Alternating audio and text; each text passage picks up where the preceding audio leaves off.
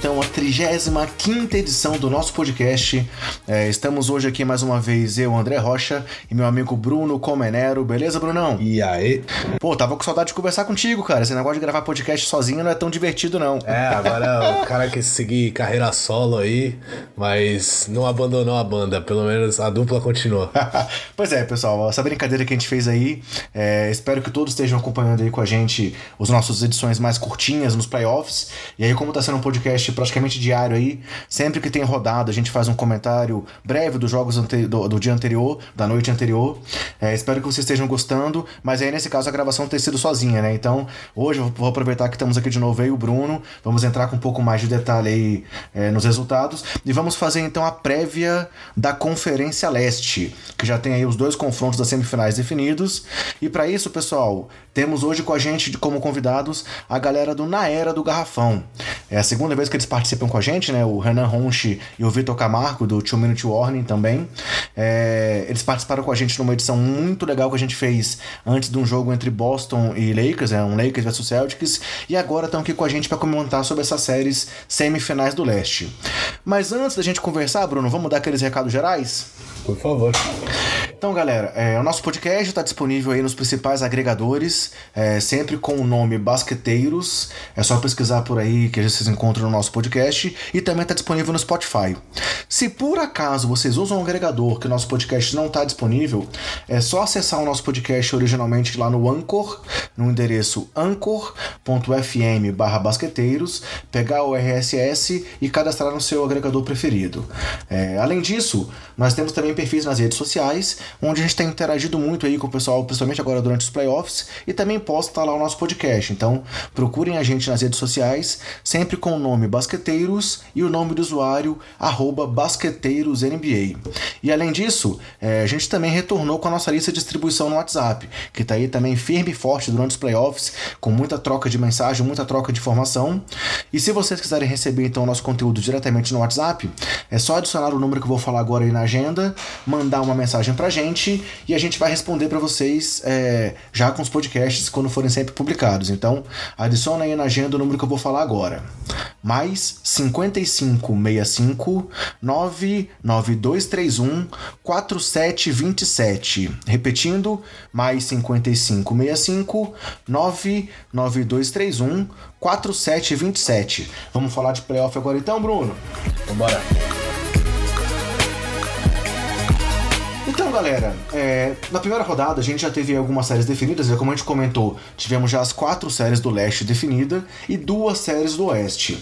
É, vamos passar aqui rapidamente só como estão os placares aí das séries do oeste, e as séries do leste a gente vai abordar um pouco já durante o nosso preview. Então, no oeste, na série entre o primeiro e o oitavo colocados, o Golden State tem vencido, está vencendo os Los Angeles Clippers por 3 a 1 é, O jogo 5 vai acontecer agora há pouco, estamos gravando aqui no dia 24, né, na quarta-feira, então Daqui a pouco tem esse jogo aí entre Golden State e Clippers, que pode ser que os Warriors fechem a série. É, o duelo entre Denver Nuggets e San Antonio Spurs está 3 a 2 para o time de Denver. É, o duelo entre Portland e OKC já terminou, né? O Portland ontem, numa atuação absurda do Damian Lillard, fechou a série em 4 a 1 E agora, há poucos minutos, o Houston Rockets também fechou a série contra o Utah Jazz em 4 a 1 é, Algum comentário que você queira citar de algum desses jogos, dessas séries específicas, Bruno? Primeiro que o Damian Lillard é monstro, segundo que o Utah Jazz, coitado, putz, time ruim, não dá nem pra torcer pra isso. e o Warriors acabou de começar contra, o, contra os Clippers, então quando todo mundo ouvir pode ser que já tenha acabado, é o provável até que aconteça. É, mas, e quem é a outra série? É San Antonio Denver e San Antonio, isso. E Denver Nuggets, essa aí voltando lá pro Texas agora não sabemos, é a série com certeza mais disputada dessa primeira fase e pode sim chegar a sete jogos, mas vamos deixar para falar do West depois quando tiver tudo definido, né? É, só, só citando, né, na série entre Warriors e Clippers, tivemos aí a maior virada da história dos playoffs, né, Bruno? Aquele jogo lá de 31 pontos que o Clippers estava atrás e venceu, não no jogo mais disputado até aqui, porque teve jogo mais, mais amarrado nessa série, mas é, foi um momento histórico. Esse lance do Damian Lillard, que a gente acabou de citar, em que ele meteu uma bola ali no estouro do cronômetro para conseguir a vitória é, diante do, do Oklahoma. É, foi um lance aí que vai ficar já marcado na história dos playoffs. Ele é um cara que já nessa, na carreira dele, que não é tão longa assim, já tem dois, duas séries, dois arremessos decisivos encerrando séries de playoffs. Ele conseguiu isso lá contra os Warriors em 2014. Contra os Warriors, não, desculpa. Contra os Rockets em 2014 e agora conseguiu contra o Thunder. É, e segue aí mostrando que ele talvez, é, quando reclamava lá que não ia pro Game, essas coisas assim, tinha um pouco de razão, né, Bruno? Ah, com certeza. O Damian Lillard é um cara que dá gosto de ver ele jogar. Além de ele ser muito, muito bom, ele é um cara super esforçado, é um cara que não desiste, é guerreiro, ele assim não se importa de ficar o tempo todo em quadra. Ele jogou 45 minutos esse, esse, essa partida, fez 50 pontos e matou a bola da série e ainda zoou e acabou com o Russell Westbrook. Então eu quero citar aqui o Russell Westbrook pela última vez nesse, nessa temporada, porque ele já deu adeus e ele foi péssimo, cara. Ele quis trocar a cesta com o Damian Lillard do meio da quadra, mas o Westbrook não dá, não tem condição. Ele realmente estava jogando muito mal, arremessando mal e acabou com o triple-double dele lá de sempre, mas e aí? É, foi o décimo triplo-duplo dele na carreira em playoffs. Ele é o quarto maior da história nesse quesito, mas realmente no resultado final isso não acabou não contribuindo muito. E aí foi engraçado, vou, vou me estender mais um pouco, mas é só um comentário. A camisa que o Nurkic estava usando, você viu a camisa não? Não, não cheguei a ver, não. Ele tinha uma camisa lá é, falando, é, com aquela referência aos tijolos, né, do West Brick aí, que ele é comentando, e foi assim, é, tem tijolos? Next question, que é aquela também a resposta que o, que o Westbrook tem dado nas entrevistas, quando ele não quer responder um jornalista específico lá de Oklahoma, ele sempre fala next question, né? então o Nurkic, depois que saiu da quadra, lá indo pro vestiário, abriu o casaco e tinha duas provocações na camisa Westbrook. Mas vamos embora então. É, falando então agora um pouco do leste, galera. Só citando aqui os placares: Milwaukee venceu Detroit por 4 a 0 Toronto venceu o Magic por 4 a 1 Philadelphia venceu o Brooklyn por 4 a 1 e o Boston venceu os Pacers por 4 a 0 E aí, trazendo aqui só os nossos palpites lá, quando a gente fez a nossa prévia da primeira rodada com o Bulgarelli, é, no, no duelo entre Milwaukee e Detroit, o Bulga e o Bruno acertaram aí que teremos uma varrida nessa série. No Toronto e Orlando, é, o Bulga, o Bruno e o Gustavo acertaram que a série acabaria em 4 a 1 é, No duelo entre Philadelphia e Brooklyn, eu, o Bulga e o Bruno acertamos que a série acabaria em 4 a 1 e no duelo entre Boston e Indiana, ninguém apostou numa, numa varrida. Ou seja, Bruno, se tivesse rolando agora aqui o nosso bolão, você estaria na frente, hein? É, vocês estão vendo. A gente só apostou em time, né? Não tem como um time não jogar, né? Não tem WA, então não ia ter como, como eu, ter, eu exercer aquela minha sorte costumeira de apostar em alguém que não, que não joga. E eu quase, quase acertei, hein? Aqui realmente o Indiana, coitado.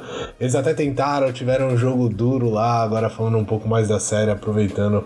É, eles tiveram um jogo que. Eles foram bem competentes, levaram o jogo. Eu não sei se foi o terceiro, eu acho que foi o terceiro, se eu não me engano, o primeiro jogo em Indiana. Eles levaram o jogo bem próximo ali a Boston, mas chegou no final, decisões erradas. Faltou o Oladipo, de verdade, faltou o Oladipo, com certeza. Eu sei que eles não querem responder sobre isso, o time chegou lá muito boa parte da temporada sem ele, conseguiu se manter bem como o quinto time, por boa parte conseguiu se manter como o terceiro melhor time na conferência, mas a gente sabe que em momentos como esse de playoff assim, o time que tem star power é o que vai para frente. Eles falam disso, né?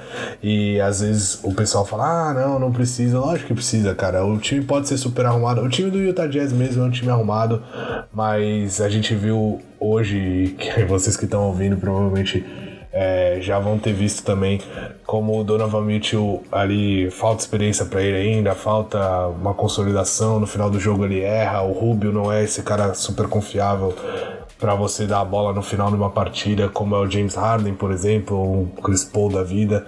Então acaba que esses jo jogadores individualmente fazem a diferença numa série de playoffs. Por melhor que seja o seu time, mais arrumadinho que seja, eu acho, acho que o Indiana acabou sofrendo muito por causa disso. Boston era mais time, mesmo com o Ladipo, e provavelmente venceria, mas é, uma varrida dessa assim, é, com o Ladipo lá, nunca aconteceria. Eu acho que Indiana podia tirar um, dois ou até três jogos do Celtics que vão implicar bem a série. Então, pessoal, agora a gente vai fazer a nossa prévia aí e assim a gente vai falar um pouco dos jogos também. Vamos falar das semifinais agora, Bruno? Vambora. E o primeiro duelo aí das semifinais, então, é o duelo entre o Milwaukee Bucks e Boston Celtics, é, envolvendo aí o time que ficou na primeira colocação e o time que ficou na quarta colocação. É, como a gente comentou já, o Milwaukee fez, conseguiu varrer o Detroit, é, o Blake Griffin estava baleado, começou a série fora, é, voltou aí nos dois últimos jogos. No último jogo, cara, você via que ele estava jogando totalmente no sacrifício e mesmo assim foi o melhor jogador do time, é, foi bastante aplaudido pela torcida. Realmente ele mostrou por que ele é o craque do time aí, vindo da melhor temporada dele na carreira em pontuação, voltando ao All-Star a ser selecionado para um All-Star Game e ajudando o time a voltar aos playoffs. Mas mesmo assim, o time não foi páreo aí para parar o Milwaukee do Giannis Antetokounmpo, né, Bruno? É, esse, vou ser bem sincero, era um jogo que não dava vontade de assistir. É, principalmente os dois primeiros. É, eu acho que o que tinham bons jogadores ali, tinha o Giannis, que o MVP da temporada regular aí é, em quadra, mas o Milwaukee realmente ele passeou para cima do Detroit.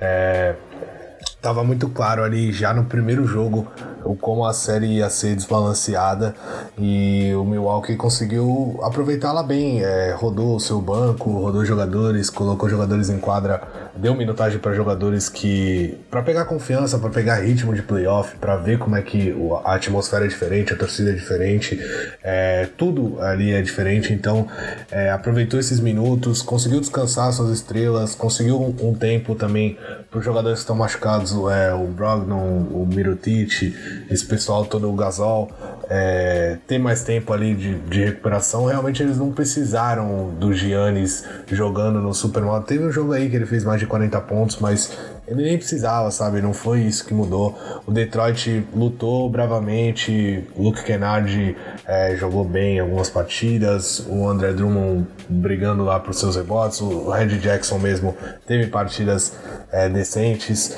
mas a diferença de time do, do, do, das equipes era colossal mesmo. Então não tinha, não tinha muito o que eles fazerem e, e Quanto ao Blake Griffin, cara, deu até pena de ver ele porque ele realmente se esforçou.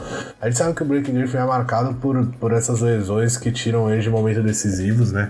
E muita gente cobra isso dele, a gente até brinca aqui, eu principalmente pego no pé, mas de brincadeira, mas vendo lá, pô, o cara realmente deu sangue ali, ele entrou com praticamente com a perna engessada ali.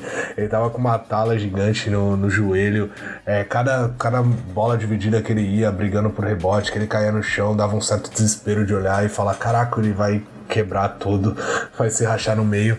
É, mas ele realmente quis mostrar para a torcida, principalmente de Detroit, que podiam contar com ele, mesmo que, que baleado, que ele ia tentar fazer algum tipo de diferença.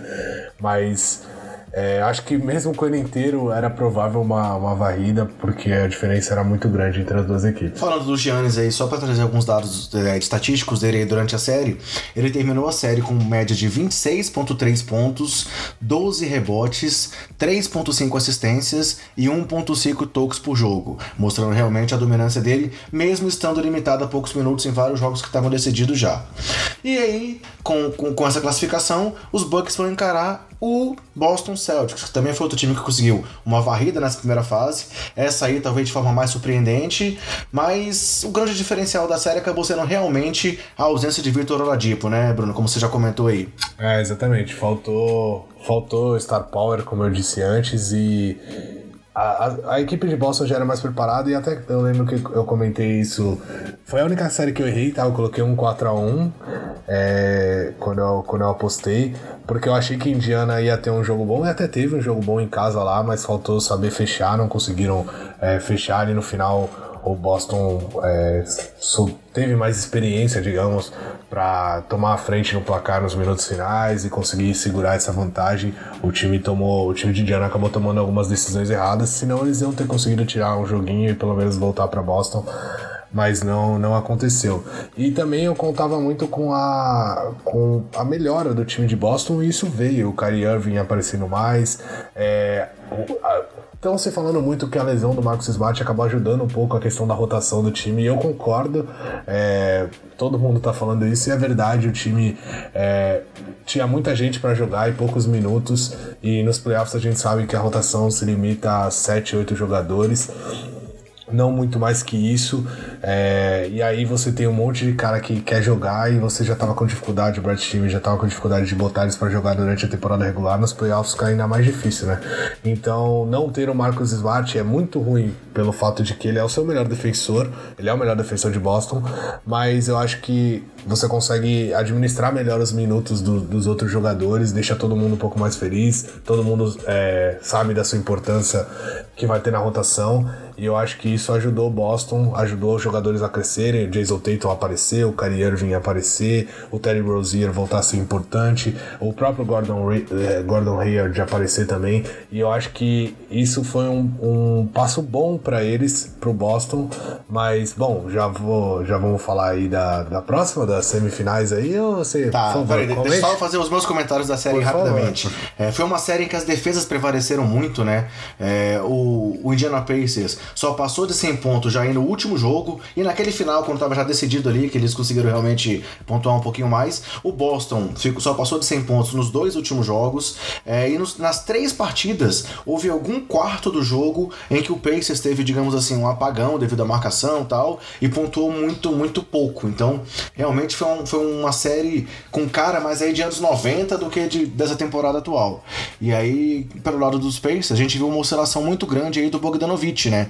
que era o cara que tinha assumido aí o papel de estrela com a lesão do Oladipo e ele não conseguiu se manter regular aí diante do Boston Celtics. Já pelo lado do Celtics tem isso que você comentou, o time que oscilou demais na temporada, enfim agora meio que se encontrou, é, é, conseguiu uma rotação boa ali, o técnico conseguiu encaixar essa rotação sem o Marcus Smart, vimos o Gordon Hayward evoluir de uma forma talvez que ele não tinha tido uma sequência tão boa assim durante a temporada regular, e o Kyrie foi o grande cara aí do, do da série, né? Claro, o Tatum foi bem no jogo, o Jalen Brown foi bem em outro jogo, mas o Kyrie foi o grande cara aí durante toda a série e ele acabou com médias de 22 pontos e meio, 42.7% nos, nos arremessos, 42.3% nas bolas de 3, 82.2% nos lances livres, é, 4.5 rebotes, 7.8 assistências e 1.3 roubos de bola, mostrando realmente que ele é o cara aí do, do Boston, pra, pelo menos nesse, nesse momento, caso ele deixe tempo, o time na temporada que vem. E aí, só um dado estatístico interessante é que o Kairi, durante essa série, se tornou o jogador com o melhor aproveitamento na carreira em jogos de playoff. Você tinha visto isso ou não? Não, não tinha isso não. Ele é o cara que tá com o melhor percentual, se eu não me engano, é 78 ponto alguma coisa. Eu não, depois eu vou procurar esse dado aqui pra gente poder confirmar aí já durante a nossa análise. Mas o Kairi, então, é o cara que teve a melhor porcentagem é, na carreira aí em jogos de playoff. É. Ah, o cara jogou lá no leste com o Lebron ainda, né? Então isso dá uma ajudinha, né? Vai ver o, vai ver o Tristan Thompson aí também, se ele não tem um aproveitamento bom, o J.R. Smith. É, Brunão aí. provocando como sempre aí, galera. Não, não, eu acho que. Ah, não tô, pelo amor de Deus, o cara é um dos meus, meus, jogadores preferidos, mas sem dúvida que jogar com o LeBron lá no leste ajuda qualquer jogador aí, né, em questão estatística, né? Olhando pra frente agora então, pessoal, vamos fazer aqui a nossa análise do confronto aí entre Bucks e Celtics. E para isso a gente vai ouvir primeiro aqui a opinião do Renan Ronchi. Como a gente comentou lá no começo, a gente convidou o pessoal aí do Na Era pra estar de novo aqui com a gente, comentando é, as duas séries. E essa série ficou para um comentário aí do, do Renan. Vamos ouvir o que o Renan tem para falar com a gente então sobre Milwaukee Bucks e Boston Celtics na história e na previsão aí para essa série de playoffs. André, tudo bem com vocês? Oi para quem tá ouvindo, aqui é o Renan Ronche do Na Era do Garrafão, de volta aqui ao projeto que agora vive nova fase, né? Agora é o Basqueteiros Podcast aí. Minha última aparição foi quando ainda se chamava Sobe a Bola, então sempre bom estar aqui de volta. Muito obrigado a todos pelo convite. Eu tô aqui para falar da série Bucks e Celtics, né? Uma das séries mais aguardadas aí. Eles que já se enfrentaram no ano passado, uma grande série que levou a sete jogos, que levaram sete jogos, né, para ser concluída. Eu espero que essa nova série agora crie uma boa dinâmica para se criar uma rivalidade, né? Porque são dois times novos e dois times com, com bastante potencial aí, duas potências do leste. É bem, tô bem ansioso para como vai ser essa série. E quando a gente fala de uma perspectiva histórica, afinal, eu sou do na era do garrafão, eu quero falar de história, né? Quando a gente olha uma perspectiva histórica dessa série, é uma série de com uma considerável tradição, né? É um confronto que já foi final de NBA. Olha aí a, a surpresa, olha aí o plot twist, porque vejam vocês, o Milwaukee Bucks, ele já foi da outra conferência, né? Então, eles já se enfrentaram sete vezes em playoffs. O Boston Celtics ganhou seis. E o primeiro confronto deles em playoffs foram nas finais da NBA de 1974, né? O Milwaukee Bucks, que ele era um dos grandes times da NBA na época, né? A sua melhor fase da sua história, quando o Oscar Robertson e o Karim Abdul-Jabbar estavam lá. Karim Abdul-Jabbar, que na época era o Lew Alcindor, e ele era disparado o melhor jogador do mundo, era o melhor, ele foi o melhor jogador dos anos 70, dominante, né? Bucks campeão em 71 ali por muito por conta dele. E o Boston Celtics que vivia uma nova fase, uma renovação muito boa que eles fizeram, né, na sequência da aposentadoria do Bill Russell. Bill Russell aposentou em 69, se não me engano, mas eles se mantiveram disputando o título aí na primeira metade dos anos 70, muito o time comandado pelo John Havlicek, que foi o primeiro grande reserva, né, o primeiro sexto homem, aquele cara que saía do banco para incendiar o jogo. Também era um time do excelente do Dave Cowens, do Jojo White, era um time muito bom que chegou nas finais da, da NBA, eles ganharam dois títulos nessa época aí, 74 e 76, se não me engano, e eles se enfrentaram numa série de sete jogos, uma, uma série de final muito boa, que tem um dos lances mais famosos do Karim Abdul-Jabbar em seu tempo de Bucks, porque o Celtics, é, ele não tinha mando de quadra, né, o, o mando era do, era do Bucks, e o Celtics abre 3 a 2 e vai jogar o jogo 6 em Boston, podendo ser campeão em casa, e aí o Karim Abdul-Jabbar dá aquele clássico skyhook, né, aquele gancho imarcável dele, dá um game winner, né, com um skyhook que dá a vitória ao Bucks e a oportunidade de jogar um jogo 7 em casa, valendo o título da NBA, é um dos lances mais icônicos do Karim. Mas eles acabam perdendo. O Celtics acaba ganhando, grande partida do David Cowens, eles ganham a série por 4 a 3. Esse foi o primeiro encontro deles nessa fase que eles viveram aí, uma fase que os dois times eram muito bons. Posteriormente, houveram alguns confrontos nos anos 80, né? Os anos 80, eu não preciso falar do quão bom era o Boston Celtics, né? Aquele time do Larry Bird, do Kevin McHale, do Robert Parrish, aquele time famoso, um dos mais fortes de todos os tempos. E eles tiveram grandes confrontos, primeiro com o Philadelphia 76ers, né, do Julius Irving, depois com o Detroit Pistons, né, com o Bulls do Jordan, etc. E pouco se fala daquele time do, do Milwaukee Bucks dessa época, porque ele acabou, infelizmente, não conseguindo ganhar desses grandes contenders quando a coisa apertava. Mas o Bucks tinha um time muito bom nos anos 80, né, um time que foi pros, ia aos playoffs, fazia temporadas de 50 vitórias. Então, era um time muito bom nos anos 80, comandados pelo Sidney Moncrief, né, que era um que foi eleito pro Hall da Fama aí recentemente, o Jack Sigma, que era um pivô muito diferenciado para a época dele. É um Milwaukee Bucks muito divertido, muito inovador, inclusive. É, a gente falou até um pouquinho sobre ele num episódio que tá para sair aí do, na era do garrafão, sobre o Hall da Fama.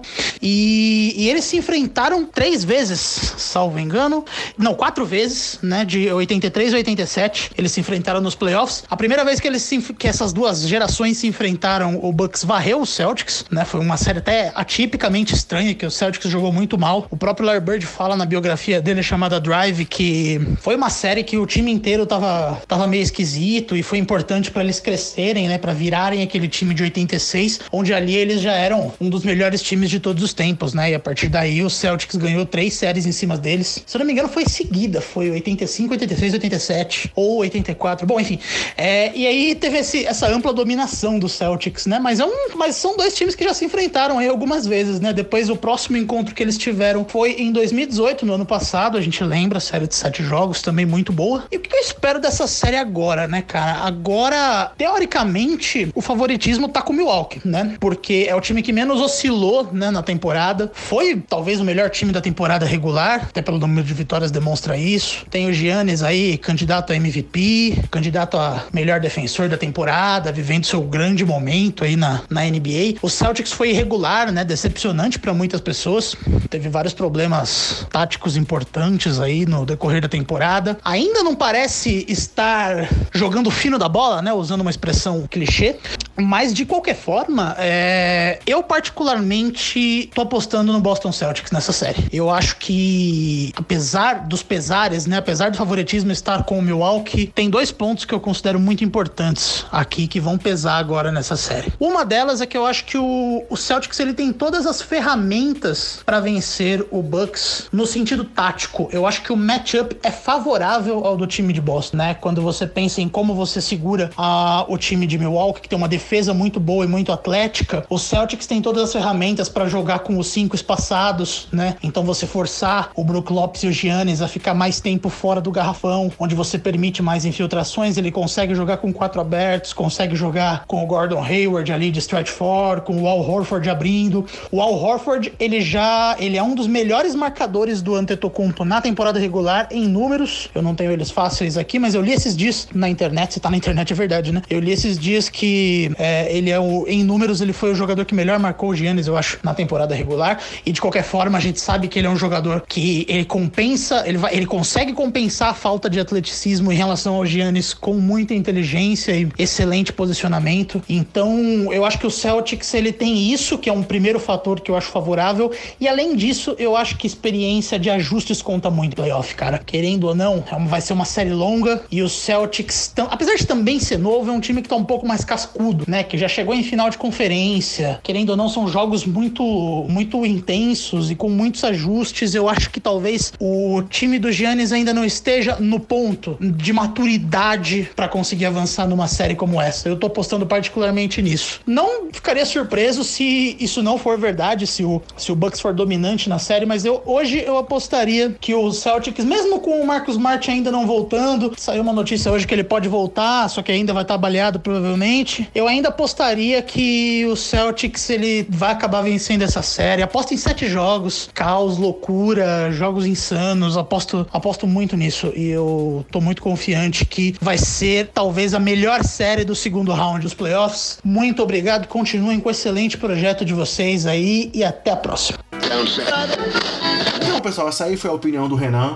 É, ele abordou aí desde lá da, da final de 74, onde os times se enfrentaram, aí foi um 4 a 3 para Boston, até o ano passado, na primeira rodada, onde houve novamente um 4 a 3 para Boston, talvez aí num, num sinal dos tempos.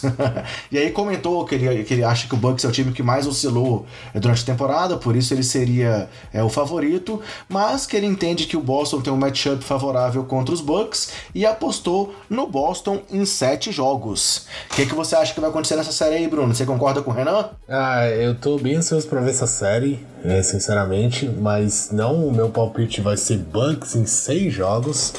É, eu acho que o Bucks chega mais preparado, talvez pese um pouco é, a experiência, talvez isso pode pesar, mas eu acho que eles têm um jogador que é totalmente imparável, totalmente. Eu não consigo ver nenhum, nenhum é, jogador do Celtics é, complicando tanto assim a vida do Giannis, porque ele é um jogador realmente que quando ele tá em transição, quando ele quando a quadra tá toda espaçada e abrem o garrafão para ele, cara, não tem como você segurar. Me desculpa, o cara enterra a bola ficando na ponta do pé praticamente. Ele tem os braços muito grandes, ele é muito muito alto. Então, tem gente segurando ele, empurrando ele, mesmo assim ele consegue cravar a bola com uma mão só e com uma força tremenda, jogando o aro para baixo. Ele, ele é realmente um jogador especial, tem um biotipo especial. É um cara alto, atlético, e ele consegue ser muito ágil e muito forte ao mesmo tempo, então é complicado. E o time é montado pro estilo de jogo dele, eu acho isso ótimo para os Bucks. O time espaça toda a quadra, tem é, vários jogadores que são bons arremessadores, ou pelo menos arremessadores competentes. A gente sabe que tem dia que a bola não cai, a bola dos, dos arremessos de três, e a gente também sabe que times que vivem de bola de três morrem de bola de três também. E, isso é um pouco complicado, mas e aí quando as bolas não caem, você tem esse cara, esse, esse monstro que é o Giannis. Então o Boston Celtics, se você colocar no papel, provavelmente, se você tiver que apostar por jogador por jogador ali, o Boston leva vantagem sim. Tem o Kyrie Irving, o cara é muito clutch, é super decisivo e, e acho que vai que vai ganhar partidas pro, pro Boston, mas eu não sei se eu não acho, na verdade, que Boston é, tenha poder para parar o momento que o Bucks está tão encaixado com um treinador super experiente que é o Budenholzer e, e o Giannis jogando nesse, nesse modo aí que a gente tá vendo. A questão, eu apostei no Boston no começo da temporada, acho que muita gente apostou. É, eles se perderam, começaram a se encontrar agora nos playoffs na hora certa, mas também pegaram o Indiana destruído. Eu sei que aí você vai falar, tá, mas e Detroit então? Detroit não tinha ninguém, se classificou na Bacia das Almas, o melhor jogador jogou totalmente baleado, só duas partidas. Tudo bem, mas o que o Bucks mostrou durante a temporada inteira, jogando jogos é, super bem contra times grandes, eu acho que ele, ele vai manter isso vai manter essa regularidade e no final acho que o talento do Giannis vai ser fundamental para colocar o time na final de conferência depois de sei lá quantos mil anos. É, realmente, o Boston era, era o palpite de muita gente no começo da temporada, é, devido ao histórico das últimas duas temporadas, né? Ainda mais agora sem o LeBron pela frente, ele surgia como um favorito, enquanto os Bucks eram citados talvez, sei lá, como quinto time, quarto time. É, ninguém apostou no Bucks como. Ninguém não, né? Mas sei lá, pouca gente apostou no Bucks como líder do, do leste na temporada regular. É, mas realmente, por mais que o Boston venha numa crescente aí, é, aproveitou essa série contra o Indiana para se fortalecer, eu acho que isso é uma coisa que vai acontecer. É, a forma como as vitórias vieram, mesmo em jogos apertados, essa força defensiva que eles conseguiram mostrar aí, parando o Indiana em muitos momentos ali, impedindo o Indiana realmente de jogar, vai ser uma motivação grande para o time de Boston. É, mas eu também concordo que os Bucks estão num momento mais favorável desde que a temporada começou, né? Se a gente pegar aqui os, os dados da temporada, foram três confrontos entre as duas, as duas franquias, com duas vitórias de Milwaukee contra uma vitória de Boston. Bem diferente do histórico, do, do histórico geral, é, onde o Boston leva melhor por 109 a 105. E se olharmos também para os últimos três anos, como a gente fez na, na prévia passada, é, o Boston tem 7 a 5 nos últimos 12 jogos contra o time dos Bucks. É, e também em playoffs, foram seis confrontos com cinco vitórias de Boston, incluído aí a, aquela primeira que a gente comentou já aí que o Renan disse lá daquela final de 74 e o ano passado naquela série de quatro de sete jogos. Então eu concordo contigo, eu acho que o Giannis é um cara que tem, a gente tem falado demais dele porque não tem como não falar, né? ainda mais agora nos playoffs. Mas ele é um cara que realmente, como ele mesmo falou durante a temporada regular, ele está imparável. É não acho que o Boston tenha uma arma que consiga realmente fechar essa, essas infiltrações do Giannis. Realmente, como você falou, cara, dava dó contra o Detroit.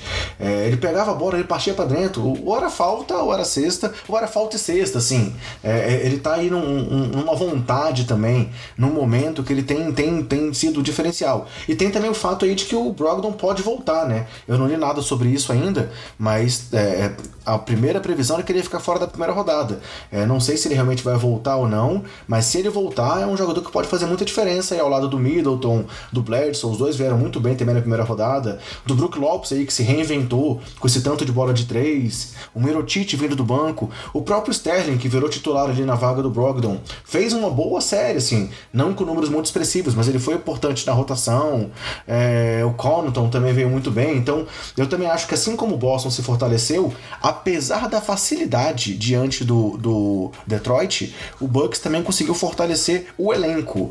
O Budenhauser sobre rodar o time, que é um, uma grande, um grande talento que ele sempre demonstrou é, nesse time reconstruído que ele fez aí de Milwaukee, onde ele conseguiu que o Milwaukee entregasse algo que se esperava dele já ia 3, 4 temporadas. Então meu, meu palpite também é Bucks, mas eu vou é, para diferenciar de você, meu palpite é Bucks em 7 jogos, porque eu acho que o Boston vai apertar, vai dificultar, mas assim como no ano passado, nessa série entre os dois, todos os times venceram os duelos em casa, eu acho que isso pode acontecer novamente. Então, o mando de quadra, para mim, vai ser o diferencial a favor dos Bucks nessa série. É, vale citar só para completar seu comentário, a questão do Giannis está muito confiante. Eu vi ele em, em eu não assisti todos os jogos contra Detroit, mas eu, eu, vi algumas partes de alguns. E assim, ele é diferente do Ben Simmons, sabe? Se você deixa o espaço para ele, ele tá tão confiante que ele arremessa a bola de três e ele tava matando. Teve jogo que ele matou três bolas de três, se eu não me engano. Então, assim, é, você tem dificuldade com ele quando ele invade o garrafão.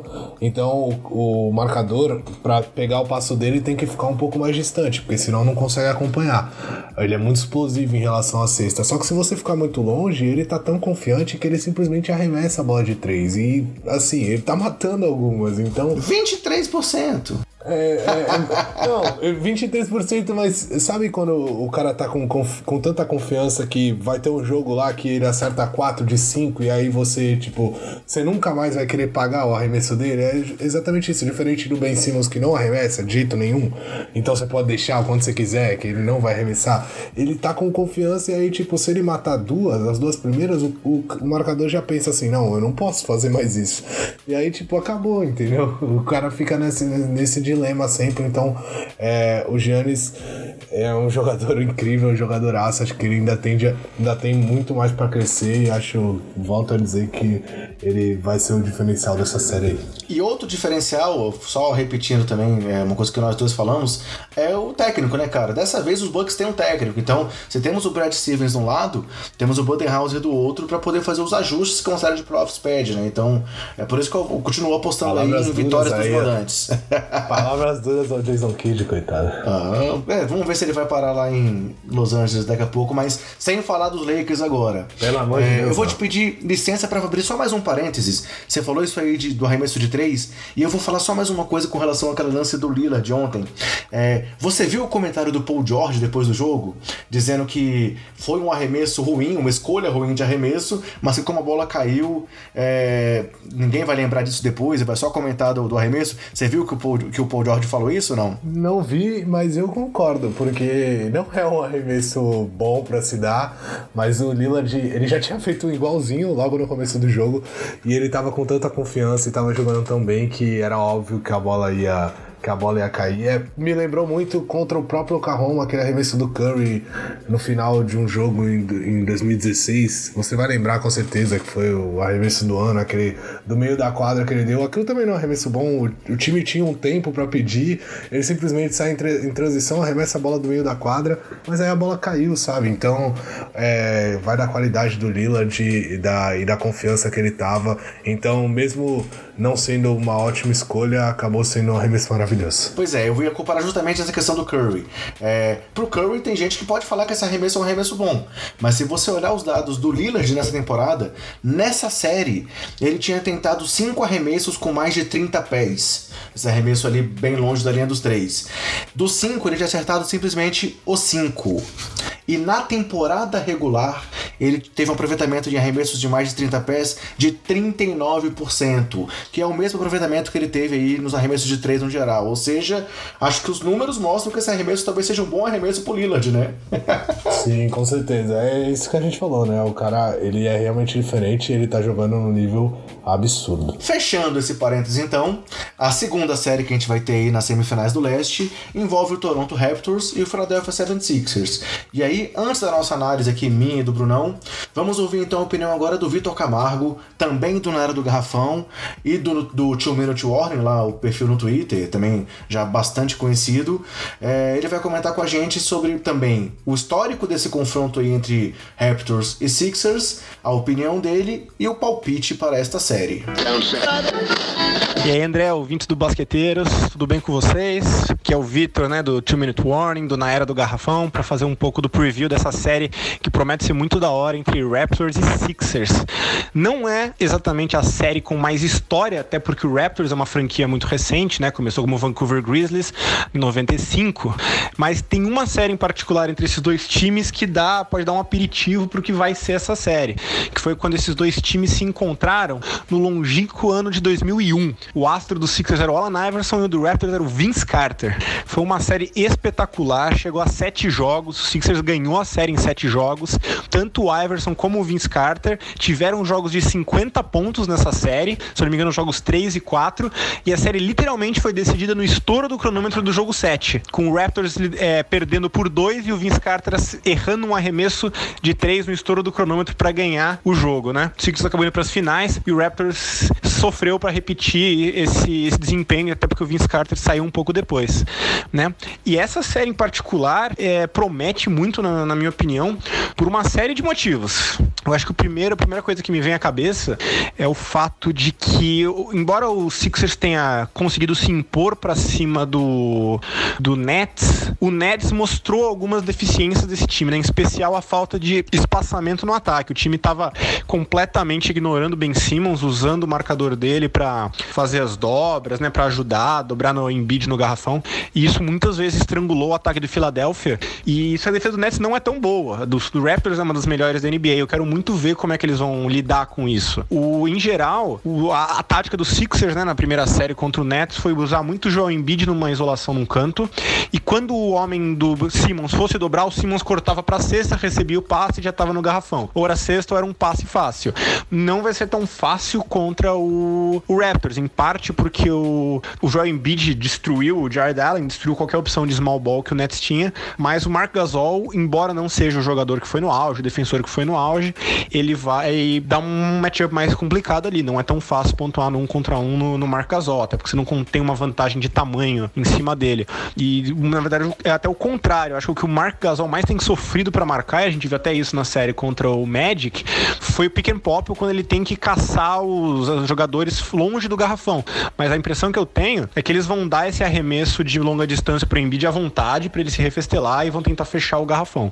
É um time muito mais capacitado que o Nets para tirar vantagem e expor essas, essas fragilidades. Então, como que o Sixers vai lidar com a defesa do Raptors é um dos pontos críticos dessa série. Outra, outro fator que eu acho que vai ser muito interessante é que o ataque do Raptors nunca realmente encaixou na temporada. Ele não foi ruim, né? Obviamente ele tem muito talento, mas ele não se encaixava, né? Ele é um time que sofreu muito, assim, é, o ataque fluía bem quando o Leonard estava fora, porque era um ataque mais coletivo. Quando o Leonard entrava era uma coisa mais minha vez, sua vez. Às vezes o ataque para inteiro pro Leonard isolar, mas por outro lado, o fato do Leonard ser o tipo de pontuador individual que nos playoffs costuma fazer um pouco mais de diferença, também eleva o teto desse time. Então, é, eles conseguiram lidar com a fortíssima defesa do Magic na primeira rodada, basicamente na fase do, dos contra-ataques, né? Força o erro do Magic e sai no contra-ataque. O jogo 1 um que eles perderam foi justamente o jogo que o Magic conseguiu limitar essas chances de transição e no segundo, é, não, a partir do segundo jogo, o Raptors massacrou em velocidade.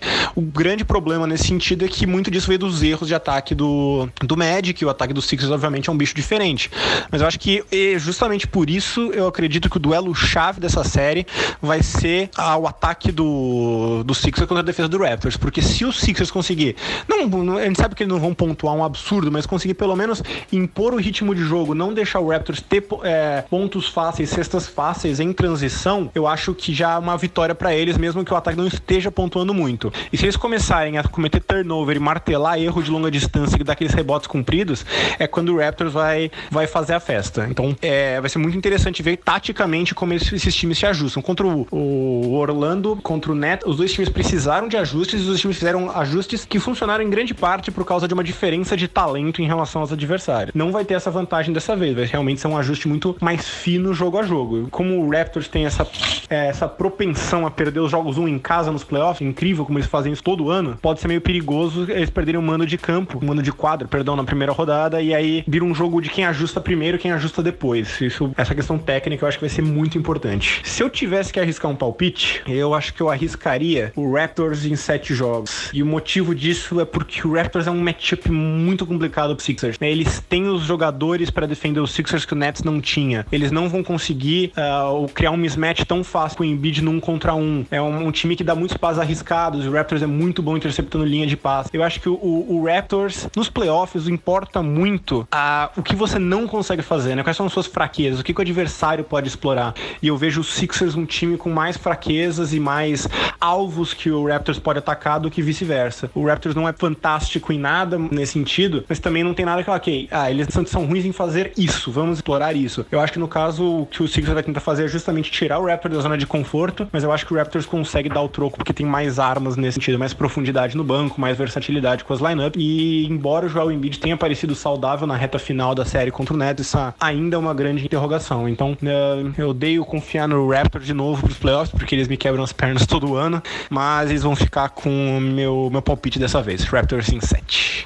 Valeu, André. Valeu, galera do Basqueteiros. Um grande abraço e bom playoff para todos vocês. Então, galera, esse foi o palpite do Vitor. É... Ele citou esse confronto que os times tiveram lá em 2001, onde os Sixers levaram a melhor e foi até querendo que eles chegaram às finais da NBA. É, falou agora aí da importância do ataque dos Sixers contra a defesa dos Raptors nessa série. É, e dos ajustes táticos que talvez tenham que acontecer aí durante é, o confronto, apostando numa vitória dos Raptors em sete jogos. O que, que você acha das palpites do Vitor agora, Bruno? Raptors em sete, ele falou, né? Isso. É, eu tendo a concordar. Eu vou colocar Raptors em 7 também. Eu acho que, falando um pouco das partidas anteriores aí, foi legal ver o Orlando brigando, tirando aquela primeira partida que é, o Raptor sempre perde. É, já é histórico, né? Exatamente, a gente já sabe, eles não precisavam nem jogar aquela partida lá. Mas é, Orlando teve pontos bons, mas Cara, falta time, falta estrela, falta. É, a diferença de, de, de, elenco era realmente bem visível. Alguns jogadores que eram muito abaixo, achei o Vucevic muito mal na maior parte das partidas, praticamente todas. Ele não conseguiu sair do Gasol, realmente, o Gasol engoliu ele. É, o time ficou dependendo de Terence Ross. É, o Fournier, cara, ele foi péssimo, ele foi péssimo. Ele teve plus minus negativo em quase todos os jogos, pelo menos 40 de plus minus aí, se eu não me engano, em uma das partidas. Então, é... e ele é tipo o segundo melhor jogador do time. Então, quando, quando isso tá acontecendo, é, a gente vê a diferença do, das duas equipes. O primeiro jogo lá, o Kyle Lowry tomou uma pedrada na cabeça, deu aquela pipocada de, de todos os playoffs, né? Que a gente já, Ele já ficou atordoado que... com a performance do Agostinho, cara. É, a gente já sabe o que vai acontecer com o Toronto e com o Kyle Lowry. É, o DeRozan mandou um abraço lá pra ele quando viu. Ele falou assim: pô, queria estar tá aí com você, mas não tô. É, e, mas depois ele se recuperou, então a gente tem que citar isso também. Ele foi bem nas outras partidas. É, principalmente na, na que veio logo depois, a segunda partida ali, é, pontou bem, assistiu. O time rodou a bola, o time também não fez muito esforço nos últimos dois jogos. É, o jogo em Orlando, o segundo jogo em Orlando e o e em Toronto conseguiu rodar bastante, colocou o banco para jogar bastante tempo, conseguiu descansar seus principais jogadores. E eu acho isso importante, mas mostrou a força do elenco, que eu acho que é a principal característica pro Raptors estar onde tá. Eles têm fora, o, fora o Siakam, né? O Siakam, mais uma vez, foi muito bem durante toda a série é, como titular. O Ibaka alternou alguns jogos bons ali, mas o Siakam realmente mostrou por que ele assumiu a posição de titular e porque ele é candidato ao prêmio de MIP, né? Sim, o Siaka é uma grata surpresa, é um jogador. Ele até falou lá que ele jogava é, basquete há nove, nove anos, né? Oito anos, alguma coisa assim. E aí o Danny Green tava na entrevista com ele e falou assim: calma aí, como assim? Danny Green, a gente sabe, super veterano, já jogou várias finais aí com o San Antonio. É campeão da NBA e aí ele olhou pro Siaka e falou: "Cara, como você só jogou, só joga basquete é isso?" E ele falou que ele tem 25 anos, se não me engano, ele começou a jogar com 18 ou 19, alguma coisa assim que ele falou. Então acabou começando um pouco tarde e, e vem mostrando que ainda dá para evoluir. Eu acho que o Siakam, ele não vai ser uma super estrela, longe disso, mas eu acho que ele tem potencial para ser um All-Star, sim, se ele mantiver um pouco essa linha de evolução que ele teve da temporada passada para essa. É um jogador que. Eu só queria ressaltar também o que você comentou aí do Gasol, assim. O Gasol entregou o que se esperava dele nessa série, né? Ele veio aí pela experiência, pela defesa, é, e assim, ele, ele, realmente anulou o Vucevic em praticamente toda a série. O Vucevic que veio na temporada da carreira dele, sendo All-Star e tudo. E também distribuiu bem a bola, tinha, teve boas assistências, dominou, brigou ali nas duas tábuas de rebote. Então, mais uma vez mostrou aí a grande tacada do. Esqueci o nome do GM, cara. É o Masai Ujiri, né? Masai Ujiri em trazer o Mark Gasol aí no, na trade deadline, né? É, e o Mark Gasol, ele não teve, assim, não teve egocentrismo, né? Ele foi, assim, ele, ele soube o papel do time, o papel dele na, na equipe, jogou pro time, e eu acho, e era, era aí que eu queria chegar, eu acho que a força de Toronto tá no elenco, em como esses jogadores jogam juntos, em como, é, assim, o Kawhi Leonard tem horas que ele ingessa um pouco o ataque, sim, às vezes isso é importante, às vezes eu acho que ele passa um pouco do, do ponto, mas isso é normal. Ele é a estrela do time, ele sabe que vai ter partidas que o time vai precisar dele para vencer. Então, quando o jogo tá apertado, eu sou totalmente a favor de estrelas dominarem o jogo, a não ser que ela esteja 0 de 15, né? É, James Harden. não, aí tá, você não, não Tava arremessa... demorando sua provocação ao Harden. É, eu não ia falar dele, mas eu falei 0 de 15 e aí veio na minha cabeça o jogo que ele fez 0 de 15. Então, mas aí eu acho que sim, se você tá 0 de 15, você tem que ter a humildade de, de falar assim: eu não vou arremessar a 16, vou botar os jogadores que estão mais quentes para ajudar. Mas quando você tá, você tá assim, tendo uma partida pelo menos decente e o time tá precisando de alguém, eu acho que a estrela, o Kyrie faz muito isso. E aí o time morre com ele, se precisar, mas ele domina a, as ações, ele pega a bola e fala, eu vou decidir todas as jogadas.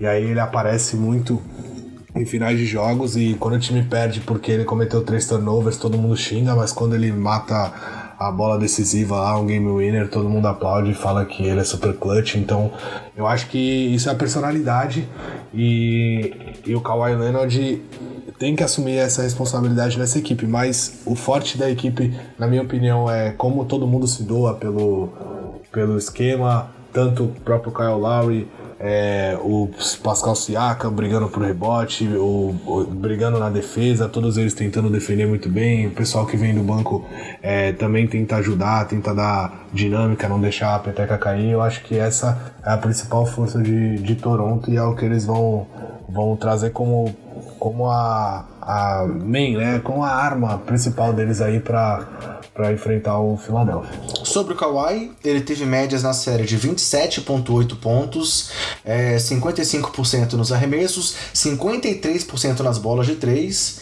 é, 89% nos lances livres, 6,6 rebotes, 3 assistências e 1,2 roubos de bola.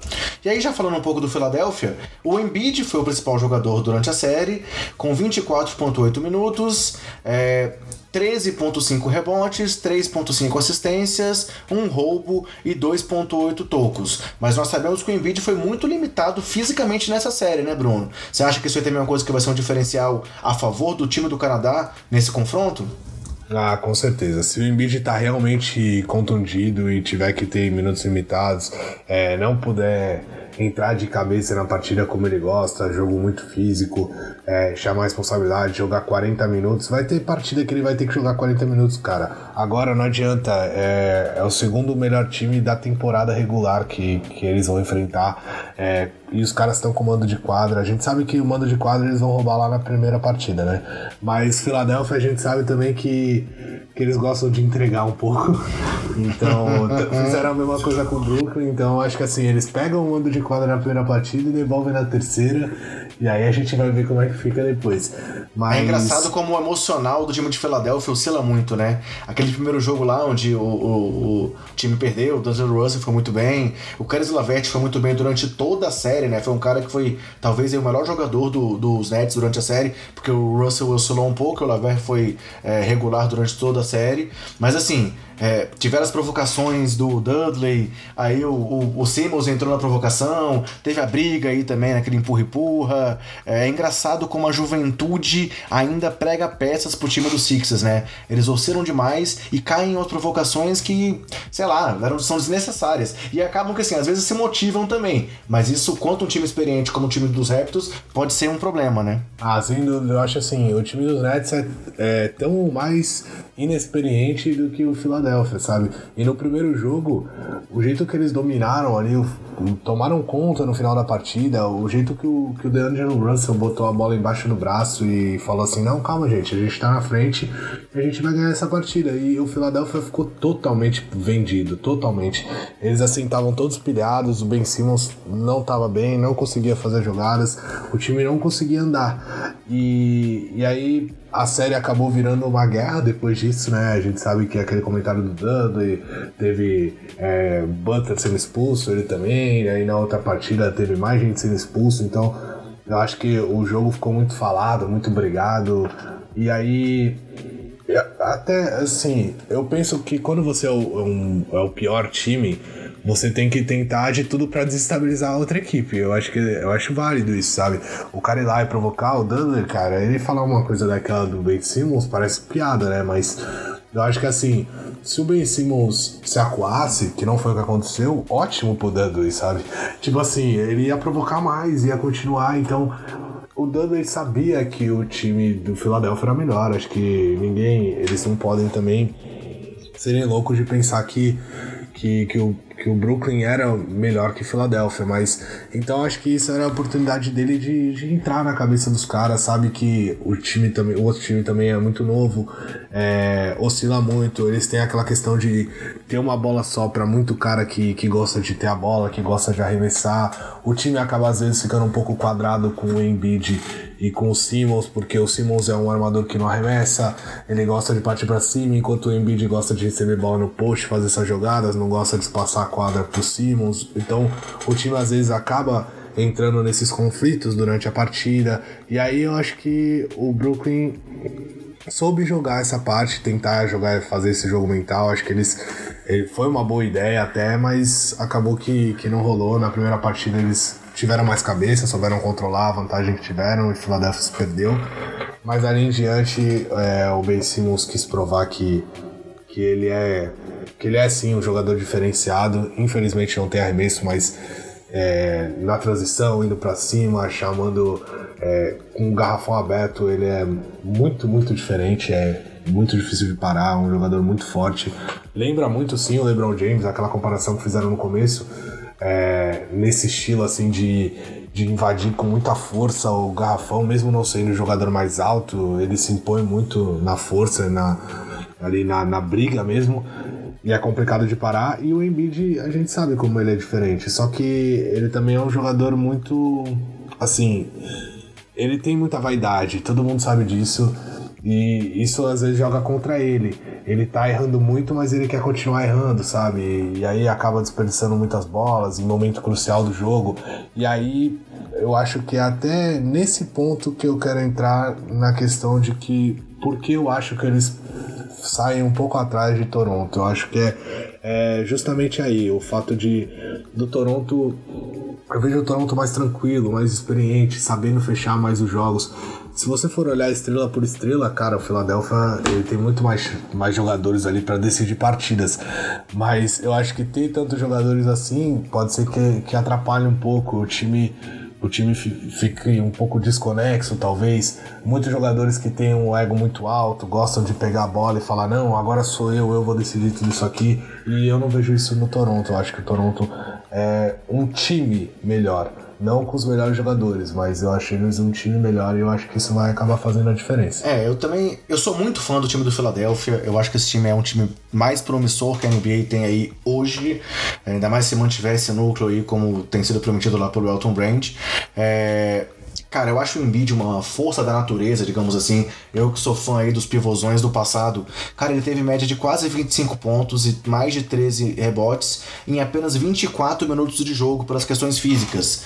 Só que ao mesmo tempo que isso é impressionante, isso é ruim. Porque essas mesmas questões físicas podem limitá-lo e ele vai estar tá aí em frente, não do, do, do, Jared Allen, mas Exatamente. em frente ao Ibaka, em frente ao, ao Mark Gasol. Então, assim, é uma situação que vai ser muito mais complicada para ele.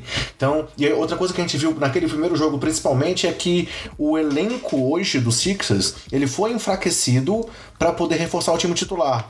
Então, se o time titular não encaixa, como naquele jogo que o Redick foi mal, o Simmons foi mal e o Tobias foi mal, o, o, banco não pôde suprir essas deficiências. Então, é, a, a rotação dele, mesmo sendo uma questão de ser enxuta por ser playoff, ela é muito pouco efetiva. Então, acho que isso também joga contra o time do, do, do Philadelphia. E aí, se a gente for olhar aí na, na temporada, o Toronto venceu três dos quatro jogos contra eles, pegando só o histórico também, no geral o, o Toronto tem um, um, recorde de 54 a 38 contra o time de Filadélfia. Nos últimos 12 jogos, 9 a 3, ou seja, realmente a dominância vem aí da história e se repetiu nessa temporada. E nos playoffs, o único confronto foi esse aí que a gente comentou já aí com o Victor, em que o Sixers venceu, mas lá em 2001 faz muito tempo, né? Então, eu, por esses motivos, eu concordo com vocês, é, eu continuo mantendo aí o Toronto Toronto como meu favorito a vencer a conferência, como eu fiz lá no começo da temporada contra vocês que apostaram no Boston. Só que eu vou fazer diferente, eu vou apostar ainda um pouco pior contra o Philadelphia, que é meu time aí queridinho. Eu acho que vai dar Raptors em 6. Eu acho que o time do Canadá ainda vai conseguir roubar um joguinho em Philadelphia para fechar a série em seis partidas. Assim, então, a gente fecha esse programa, galera, fazendo aí essa nossa análise da, dessa prévia das, das semifinais do leste. Voltamos aí, assim que as semifinais do oeste estiverem definidas, voltamos aí com mais um programa é, nesse estilo, fazendo simplesmente a prévia das próximas séries. É, as séries aí do leste vão começar no final de semana, no sábado e no domingo. E aí eu queria fazer só alguns agradecimentos especiais aqui no final. Primeiro, eu queria agradecer a vocês por esse apoio aí desse nosso projeto é, do Basqueteiro Office, aí dos episódios curtinhos durante os playoffs. É uma coisa que, cara, não é fácil de fazer. É, gasta tempo, gasta dedicação.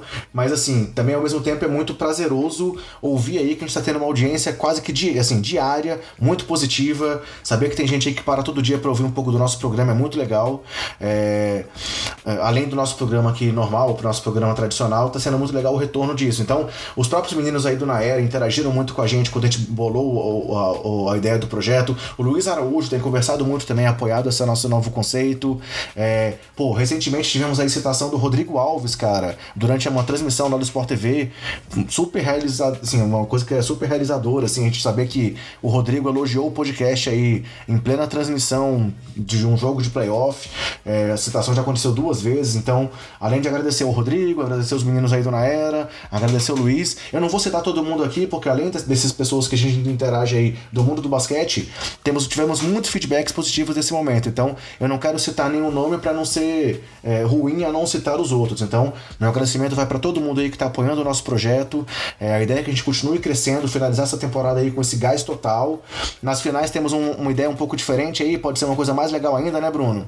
Ah, sim, a gente vai deixar para falar mais para frente, mas, mas Pode, pode esperar que vai vir coisa boa. Então, galera, eu quero agradecer a todo mundo é, e, diz, e, e, pedir para vocês continuarem apoiando aí os nossos, nossos pods curtinho, ouvindo, interagindo lá no Twitter, interagindo no nosso WhatsApp, que sempre que possível a gente vai preparar um conteúdo com a melhor qualidade possível para vocês.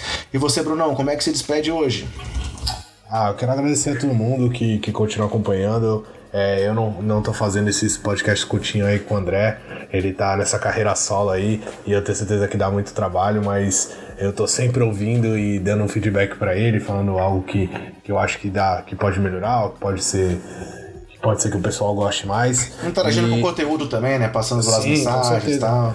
Com certeza, e eu acho que o pessoal também pode fazer isso, pode chegar na gente, falar o que, que acha, o que, que tá achando, o que, que uma ideia para melhorar, uma ideia de algo que, que a gente está que tá faltando.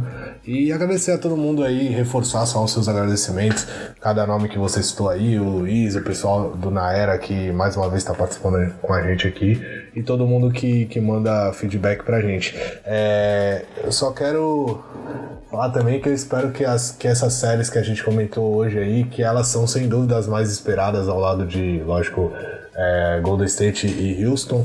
É, todo mundo estava esperando essas, essas três séries que, que vão que vão podem acontecer, né? Porque o, o Warriors está jogando ainda, mas é muito provável já tá 3 a 1 muito provável que aconteça também pegando o Houston nas semifinais de conferência. Então, essas séries aí, cara, eu espero que vão no, vão no mínimo a seis jogos, porque isso é o, o, basquete que a gente, que todo mundo queria ver, que todo mundo assiste 82 jogos durante uma temporada regular para poder assistir. Então espero que a gente possa curtir bastante, porque agora nas semifinais o bicho vai pegar, André. Então é isso, galera. Queremos agradecer aí é, mais uma vez o apoio de todos. E para me despedir, eu quero só mandar um abraço aí pro Bulga, cara. Parabéns pela classificação, Bulga. It's game time. Nem você acreditou aqui no nosso palpites, mas o Portland tá seguindo em frente. Beleza? A abração, Brunão. Valeu, galera, e até mais.